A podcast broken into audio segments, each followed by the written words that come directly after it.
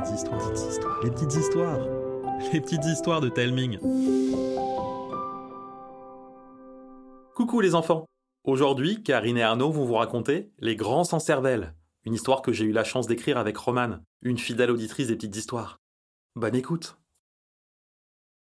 C'est une journée d'école comme les autres. Leçons, récréation, atelier, pause du midi, à nouveau des leçons, une récréation, et puis un souci. Un gros souci même.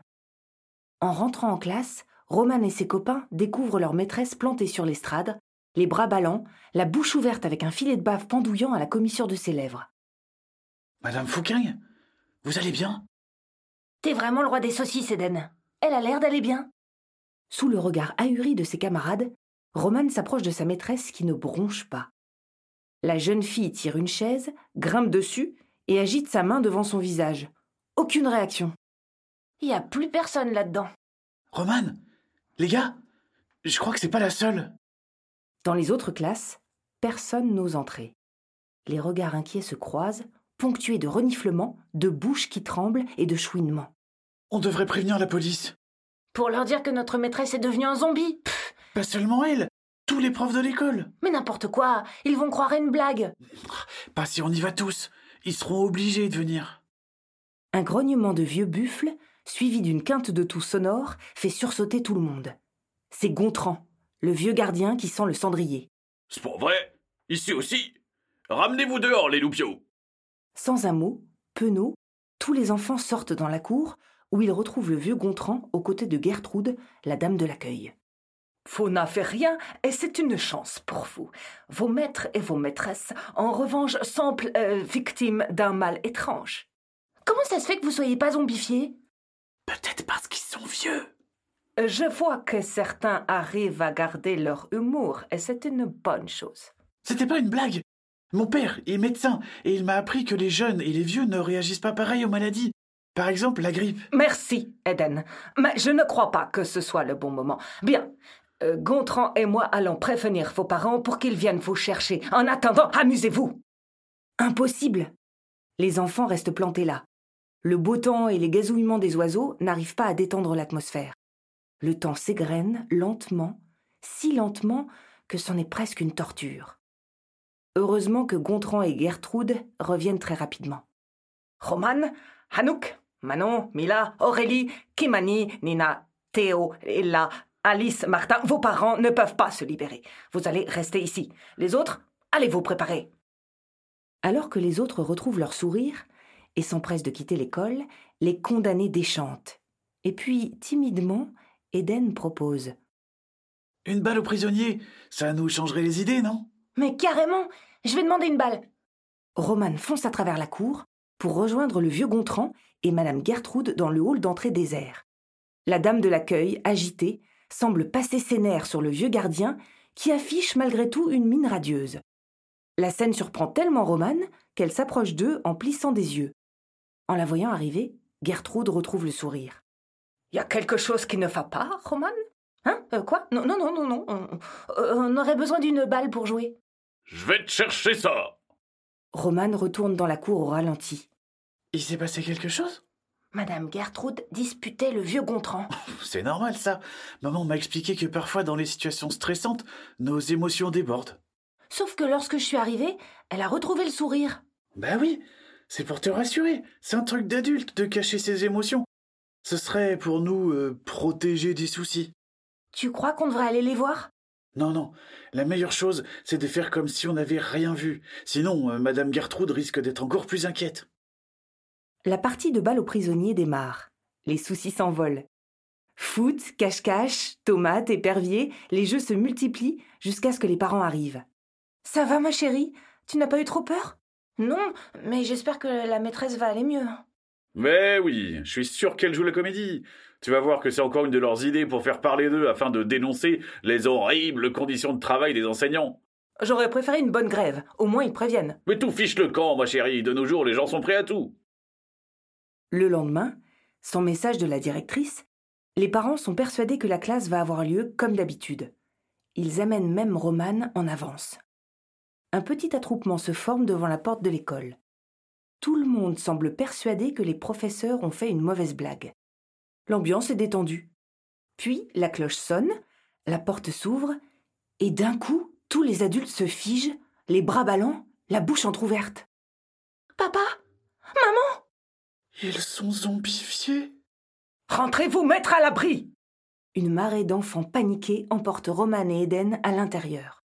Perdus, ils suivent les directives de Gertrude qui leur demande d'aller dans leur classe. Sauf qu'ils retrouvent leur maîtresse, plantée au même endroit, toute bavante et maintenant puante. Maintenant, j'en suis certaine. Impossible que ce soit de la comédie. Mais pourquoi Madame Gertrude nous a dit d'aller en classe? Des murmures inquiets mêlés de peur s'élèvent. Roman ne tient plus. Où est-ce que tu vas? Voir Madame Gertrude et le vieux Gontran. Mais ils nous ont dit de rester ici Et moi, je vais pas laisser mes parents zombifiés dehors. Et toi? Bien sûr que non. Avec stupeur, ils découvrent leur hall d'entrée rempli par les parents zombifiés, immobiles et bavants. Aucune trace de Gertrude et Gontran. Intrigués, ils se faufilent dans la forêt d'adultes jusqu'au bureau d'accueil. Regarde-moi ce bazar Pire que ma chambre Et Madame Gertrude est plutôt du genre euh, maniaque. C'est quoi cette plaque au sol? On dirait comme une bouche d'égout carrée. Je l'avais jamais remarqué. Il y a une sorte de bouton juste là. Comme un papillon attiré par la lumière, Roman le presse. Aussitôt, la plaque se déverrouille avant qu'un ascenseur ne surgisse dans un nuage de vapeur et de poussière. Je savais que c'était louche, mais alors là? On devrait prévenir la police. Roman roule des yeux et tire son ami par la manche pour l'entraîner à l'intérieur. La porte se ferme aussitôt. Des sangles leur arriment les pieds au sol. L'ascenseur chute comme une tour infernale avant d'enchaîner mille et un loopings. Les enfants hurlent à plein poumon en se cramponnant l'un à l'autre. Et puis tout s'arrête. La porte s'ouvre sans un bruit sur un paysage spectaculaire.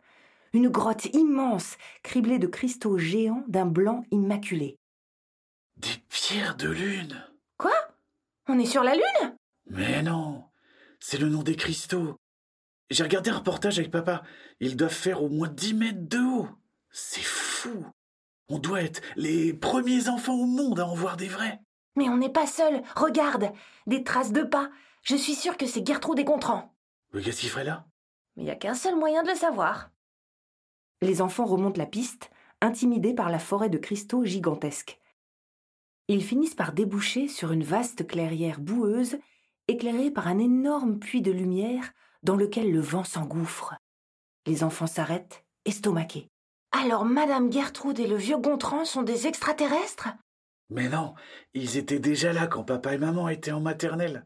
Euh, Ça prouve quoi? Bah si c'était des extraterrestres depuis tout ce temps, on l'aurait découvert. Qu'est-ce que t'en sais? Bah je sais pas. Des aliens, euh, ça se remarque au bout d'un moment, non? Pas s'ils se sont déguisés en humains et qu'ils nous ont bien étudiés. Et on n'est pas dans ton film préféré là, euh, comment il s'appelle déjà le Ah oui, les ah, les hommes en noir. On est dans la vraie vie. Roman? Reviens. Évidemment, elles foncent tête baissée.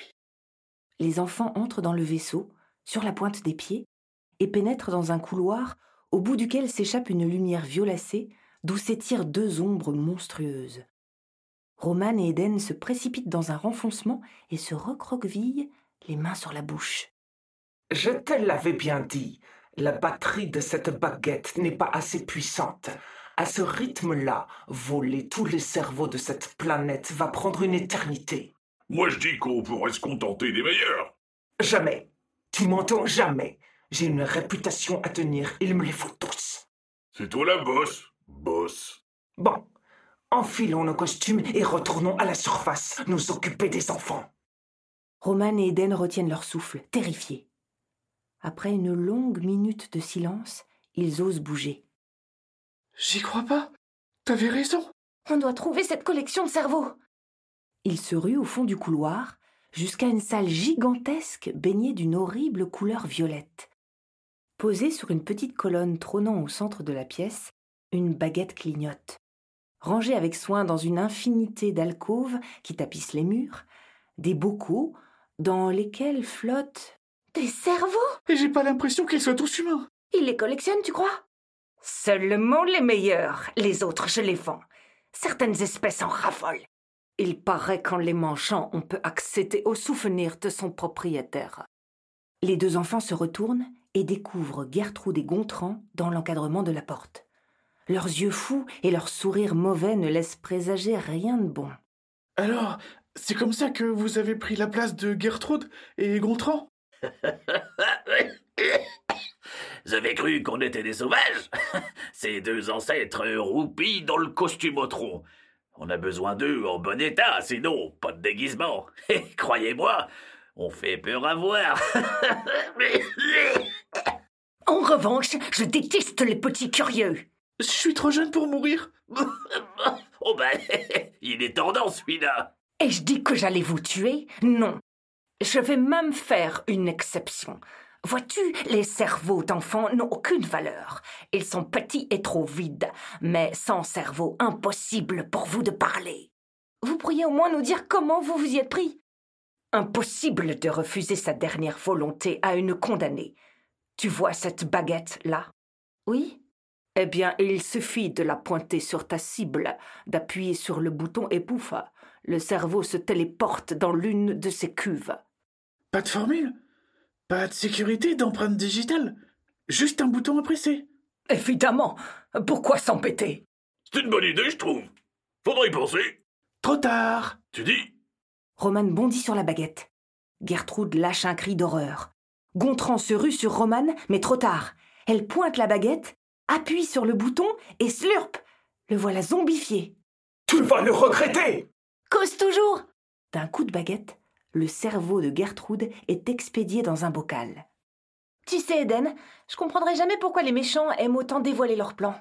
D'après maman, c'est pour montrer qu'ils sont supérieurs aux autres. Et puis, ça nous permet de comprendre qu'il ne faut jamais crier victoire trop vite, ni sous-estimer ses adversaires. Un peu comme euh, le lièvre et la tortue, quoi. Tout à fait. Bon, comment va-t-on remettre tous ces cerveaux à leur place? Il y a peut-être une option marche arrière sur la baguette? On va s'occuper de la suite, hein, les enfants. Trois hommes en costume et lunettes noires rentrent dans la pièce. Deux d'entre eux s'occupent de passer les menottes à la fausse Gertrude et au faux Gontran. Le troisième s'approche des enfants. On vous doit une fière chandelle. Vous êtes de véritables hommes en noir? Comme dans ton film. Hé, Et oui, sauf que nous, nous nous occupons vraiment des menaces extraterrestres. On cherchait ces deux-là depuis longtemps.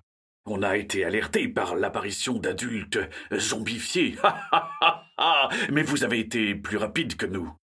Alors, si vous êtes vraiment des hommes en noir et que ça se passe comme dans le film préféré de Roman, ça veut dire que vous allez nous effacer la mémoire? Le protocole m'y obligerait, mais peut-être qu'on pourrait faire une exception. Pas vrai, les gars? Oui, bien sûr. Mais vous devez me donner votre parole. Personne ne doit savoir ce qu'il s'est passé ici. Promis